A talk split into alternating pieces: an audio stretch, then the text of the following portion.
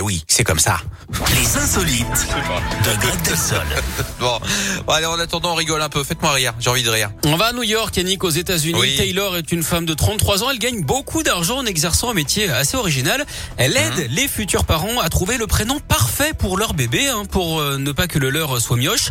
Et ça n'est pas donné. Hein. Elle prend minimum non. 1400 euros et ça peut même grimper jusqu'à près de 10 000 euros pour un prénom. En 2020, par exemple, elle a gagné plus de 150 000 dollars hein, pour avoir aidé euh, une petite centaine de parents. Alors sa méthode est simple. hein. Elle regarde la généalogie des familles pour s'inspirer des prénoms des ancêtres. Ceux qui la contactent sont soit des parents perfectionnistes angoissés, soit ceux qui ont déjà plusieurs enfants et qui n'ont plus du tout d'inspiration. Elle donne également des conseils hein, sur TikTok. On peut donc dire qu'elle fait l'appli et le beau temps. non mais c'est ridicule. On est d'accord, Greg. On est d'accord que bon. Bah, 1400 balles pour aller choisir le, prénom de son, son et gamin. puis c'est censé être un plaisir quand même de, de Bah, choisir le prénom. Ça fait partie du rituel quoi. Plaisir et puis surtout très personnel quoi. On n'est Bah, papa maman, on décide de comment on va s'appeler les gosses quoi. Exactement. Après, elle conseille, elle, hein. elle conseille, elle impose pas, hein, mais bon. Oh bah 1400 balles pour un Oui. conseil s'il te plaît. Euh, merci beaucoup Greg. Demain vous êtes de retour pour les insolites. En attendant, je vous souhaite une